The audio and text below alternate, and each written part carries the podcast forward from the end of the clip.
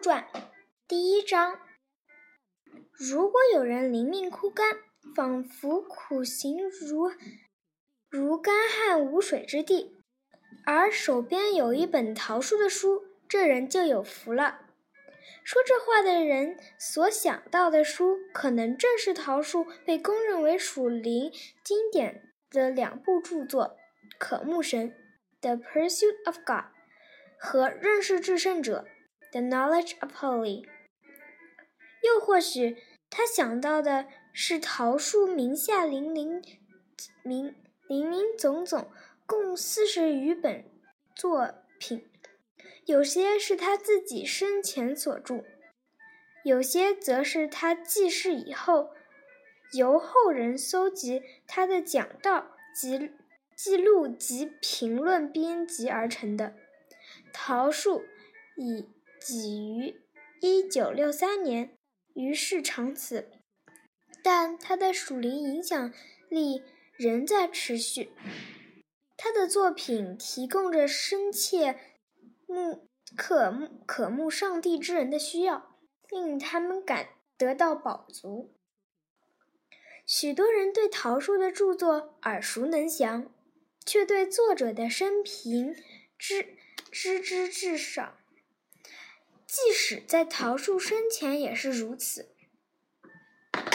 虽然大部分人都很敬畏他，但与但与他相识和亲近的人并不多，他一直独来独住，这既是这既是出于天的地他的天性，也是他刻意位置。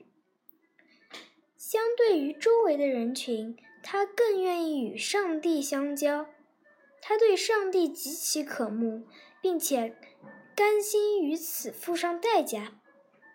正因如此，他才更有如此超乎寻常的属灵能力，并为我们留下这么多流芳后世的著作。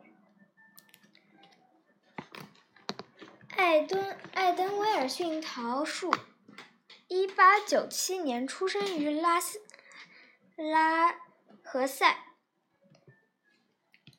拉何塞位于宾夕法尼亚州西部的群山之中，是一个小村庄。桃树的父亲是个农夫，他的名字是母亲取的，用的是他他儿时好友的名字。但桃树自己并不喜欢这个名字，一度宁愿采采用缩写。A.W. 后来则只喜欢用自己的姓桃树。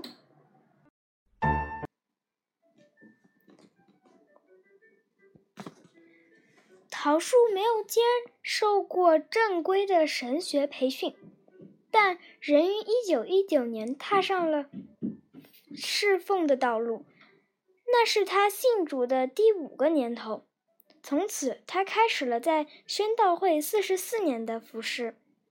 在他服侍的头三十一年，他一直在芝加哥南城宣道会担任牧师，表现不俗。他的工作包括牧养、写作、编辑、担任圣经大会讲员和教派领袖的职分，因此他还深。他还是深得许多人信赖和属灵导师。桃树生前就已经被许多人当作二十世纪的先知。当代基督教仿佛一艘在迷雾中航行的巨艇，桃树则在船上奋力驱散迷雾，指引黑窍，矫正航向。当各种声音一起统见，却都言之无物的无物时，大家发现桃树的声音几乎正是来自上帝的。桃树有着敏锐的属灵知知觉，他能发现错误、指出错误并抵制错误。他的行动总是及时而果断。他可以仅用一一点点语数，就把别人错误的观点分析得很清透彻。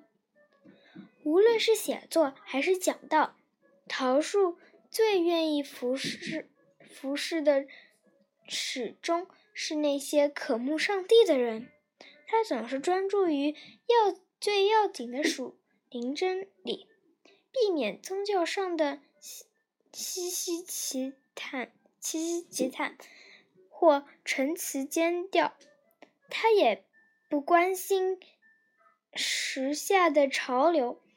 听过他讲道的人都会感到那种与上帝亲密交相交的感觉在头下萦绕不去。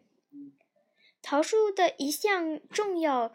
公示公开事工，就是担任宣道会的官方出出版物周宣道周签 （Alliance Weekly） 的主编。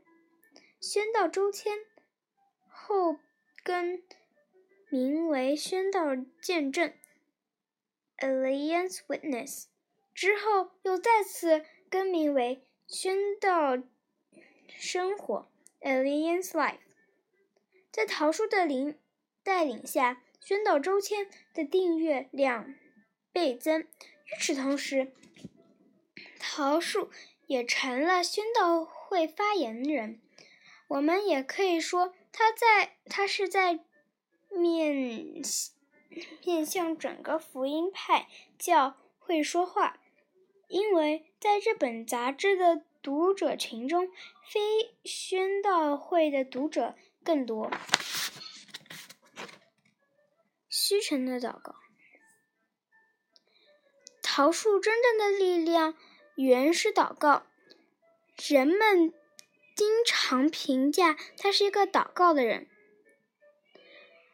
桃树的全部讲道和文章都是靠他的。他火热的祷告得到灵感，他祷告时有一一有收获，就马上写出讲章、文章、评论，或者以写书的方式给和大家分享。桃树有丰富的想象、想象力和杰出的辩才，他的语言十分生动，而且充满能力。他总是花很长的时间精心准备文章，他的讲道不仅单工于工艺精深，而且气势辉煌。他懂得如何使语言短简简短准确，深入人灵，深入心灵。虽然他的嗓音并不洪亮。但是他的信息却能穿透灵魂，令人毕生难忘。桃树的写作态度异常认真，因此能写出经典的作品。他在表达风格和力度力度上一丝不进，精益求精。因此，他的作品长期以来。都深深吸引着读者。在桃树的晚年 （1951 年到1959年），穆迪圣经学院 （Moody Bible Institute） 在芝加哥的广播电台录制了一档节目，名为《牧师演讲》（Talks from a Pastor Study），。内容是桃树在芝加哥南城宣道会的讲道，每周播出一次。节目开播以后，桃树就经常受机到芝加哥的地区，呃，芝加哥地区的各个神学院演讲。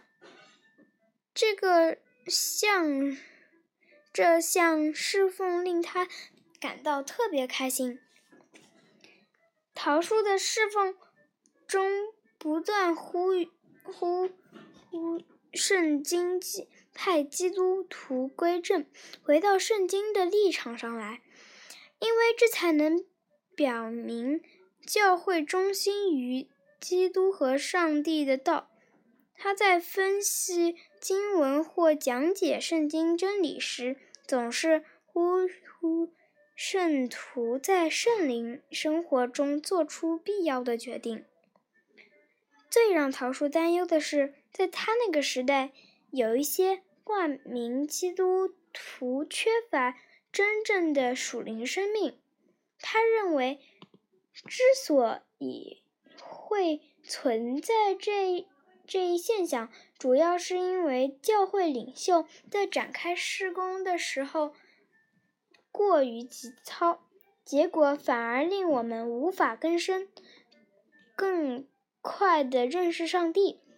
多数教会都忙于搞各种肤浅的活动，没有引人真正认识上帝。认识上帝才是最重要的。但信徒没有留出空间来默想和思考这些属灵的事。桃树认为，基督徒必须培养处独处和安静的习惯。